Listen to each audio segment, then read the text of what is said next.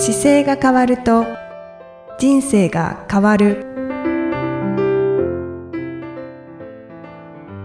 こんにちは。姿勢治療科の中野孝明です。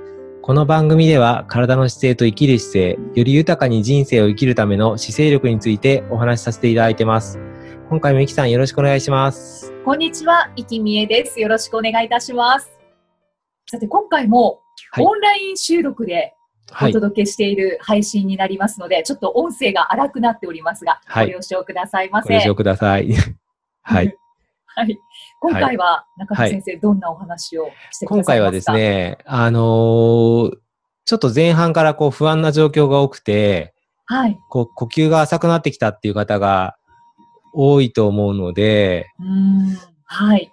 あの、呼吸ってやっぱりどうしても忘れやすいんですけれども、そうですね。はい。あの、自分の呼吸にちょっと目を向けると、精神状態だったり気持ちの部分が割とコントロールできたり気づけたりするので、うん。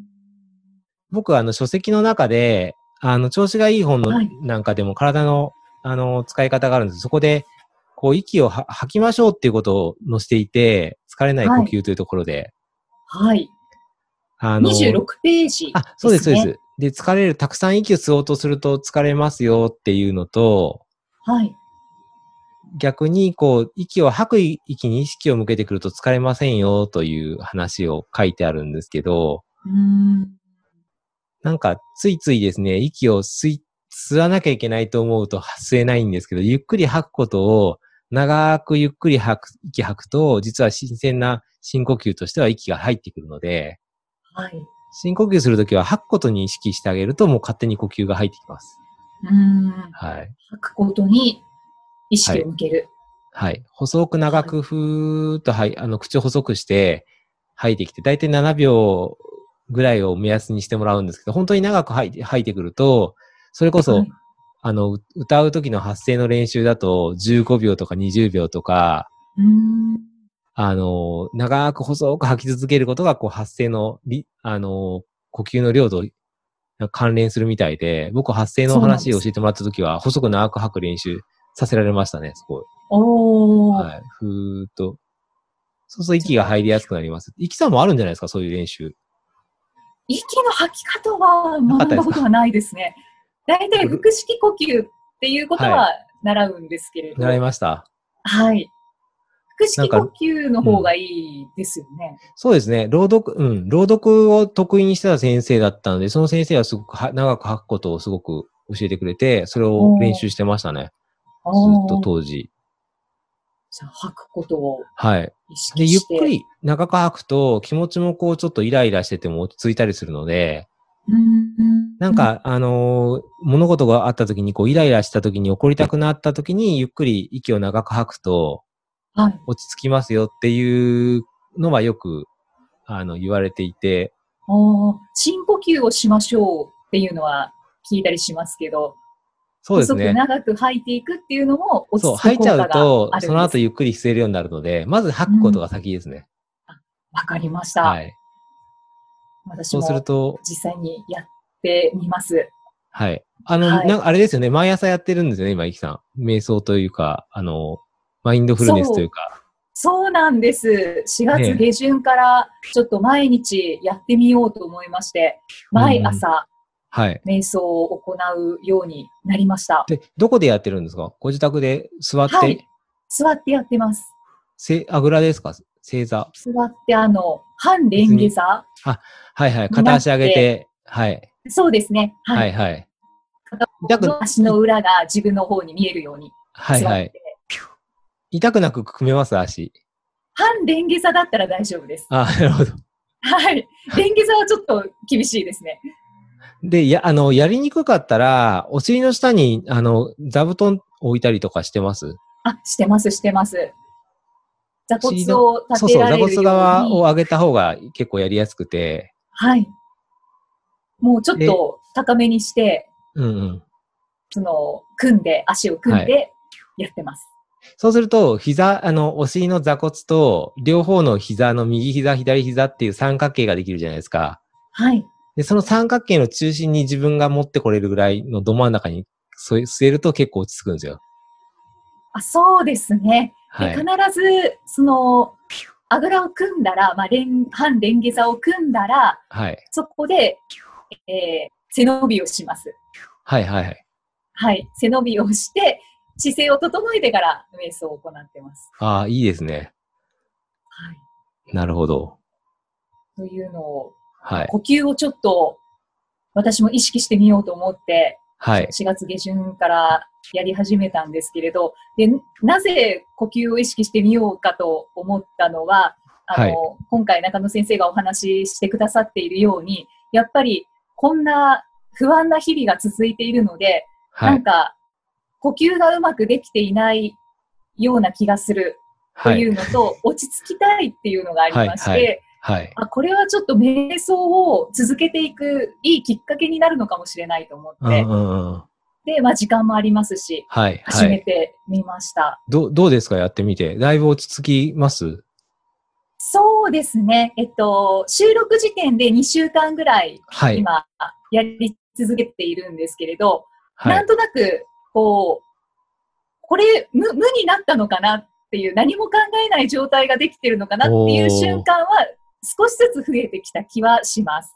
おー、すごい。素晴らしいですね。そうなるとやっぱり頭がすっきりしてきて、はい。なんとなくこう、落ち着いて過ごせてる自分もいる気がしますね。素晴らしいですね。集中力を。いや、集中力がこう、高めるやっぱり練習なんですよね。うーん。中野先生も毎朝してらっしゃいますよね。僕は、あの、毎朝必ずじゃないです。できないときは、いや、できないですけど、やれるときは、なるべくこの、す座るようにしてて、うーん。でも、一回、て。そうですね、20一回20分を初めやってたんですけど、20分取れないときはもう5分とか短くなってきますけど、でも、そのなんか同じ5分とか20分でも、20分がこう1時間以上に感じるときもありますし。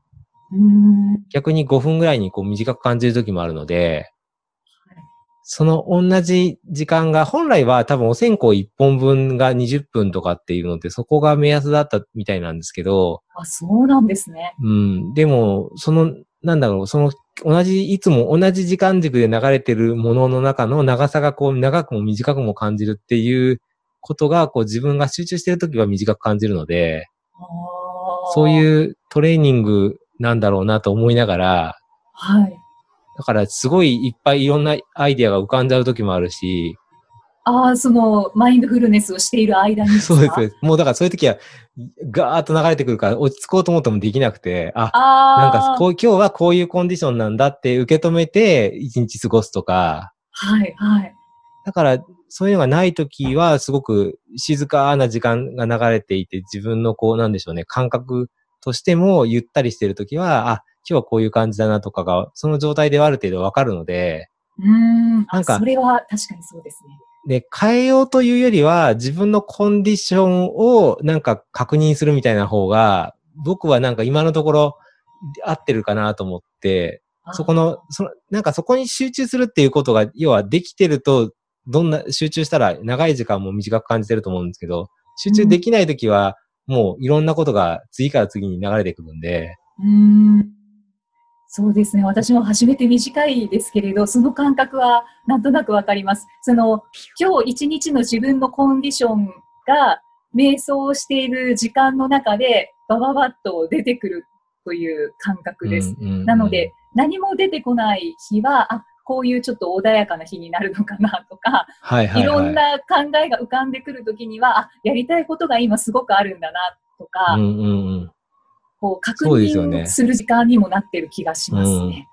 今だから情報量が本当に多い時代なので余計に大事にされるっていうふうにいろんなマインドフルネスの方はおっしゃってますけど、やっぱり、んだからこそそのなんか一個の物事に集中してることが大事なのかなと思って、うんはい。でも中野先生は実践されていらっしゃいますよね。いや、僕でもね、出会いは本当にな長いんですけど、いややれ、やれない時は本当に空いちゃってるし、やってみよう。うと思った時は特に決まってて、やっぱり部屋が汚い時はやろうとも思わないんですよ。うん、はい。で、ちゃんと綺麗に整って、あの、あるべきものにあるべき場所が整った時に、例えばマット1枚あったら朝からやってみようと思うし、うんだからなんか全てのことが現れてる感じはしますね。その、む、む、向き合う時間ということ自体のあり方はいがそもそも自分の、なんだろうな、体の、とか、あり、今の状態を多分表してるので、うん継続してちゃんとできて同じ時間でできるっていうリズムが組める方は、やっぱりそこがかなり強みになっていくので、そこの基準で一日生きていけるのでいいなと思いますけどね。うんうん。継続していくっていう。そうですね。だからそれで継続によってやっぱりコンディションが見えてきたりするので、うん今その瞬間にだけ集中しましょうっていうふうに、やっぱり常にしましょうっていうふうに、あの、し条件つけちゃうことが多分ダメなんでしょうけど、ただそこの時間だけに何も感じずにいるっていうことが、ね、頭で考えてること以上に頭が回るので、うん不思議ですよね。いや、やっぱり煩悩の塊なんだと思いますよ。いろんなこと考えて。いあらゆること考えるから。そうですね。それもすごく感じますね。本当はいに、ただ何も考えない呼吸に意識するっていうだけなのに、うんいろんな気づきがあります。ねえ、だからすごいスピードで頭の中って回ってるんだなっていうことが分かることもすごいですよね。そうですうね。ん。で、まあ今時間があるので、私は続けられてはいるんですけれど、うんうんうんこの続けられているきっかけの一つというのが、はい。中野先生がいつもこう診療をしてくださっている中で、はい、はい、はい。あの、あ、これできないかもしれないですっていうことに対して、大丈夫ですよ、少しずつやっていけばっていう、はい、その後押しっていうのが、はい。今の毎朝の瞑想を続けているっていうのにあもつながっていまして、私5分の瞑想なんです。はい、はい。はい。で、最初1分とかにしようかなと思ったんですけれど、それはちょっと短すぎるなと思ったので、5分から始めようと。はい。で、本来ならその20分とか1時間とかうん。瞑想ははいやり続けてもいいんですよっていうのを、いまあ、いろんなものを調べていたりとかして分かってはいるんですけれど、まずは5分からやってみようと。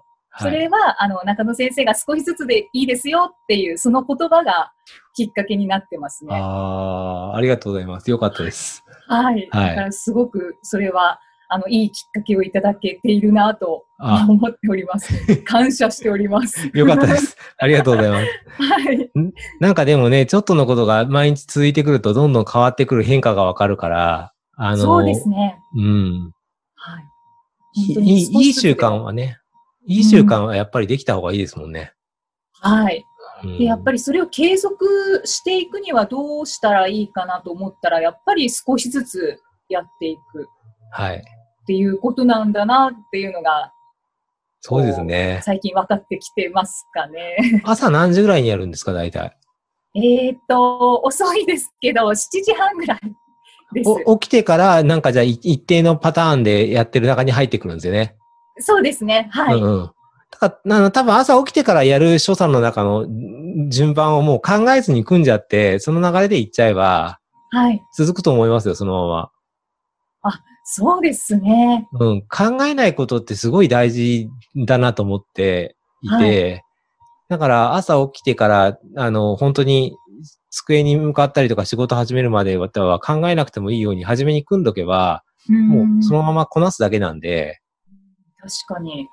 そうですね。今は起きて、顔を洗った後にやってます。ああ、いいですね。だから、もうそのままいつもそういうもんだと思って準備していくようにすると、そのまま続くんじゃないですか続けていきたいですね。ね。ね はい。え。で、多分今だとその5分が多分ちょうどよくて、あ、もうちょっとやってみようと思ったら長くなってくるでしょうし、うーん。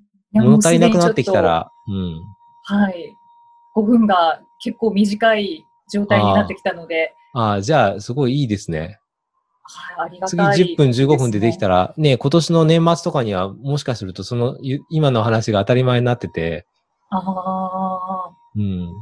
本当に当たり前になったといえば、ランニングは当たり前になったのすごで、い。これはもう、これは中野先生のおかげですよ。去年の今頃ランニング当たり前になってなかったですもんねい。や、全くやってなかったですから。ね、ですよね。はい。はい。スタートからするとすごいですよね。はいはいなの、で、はい、ちょっと話が随分違う方向に行ってしまったんですけれど、はい、はい。呼吸もその意識して少しずつ細く長く吐くっていうのをしていけば、それが当たり前になってきますよね。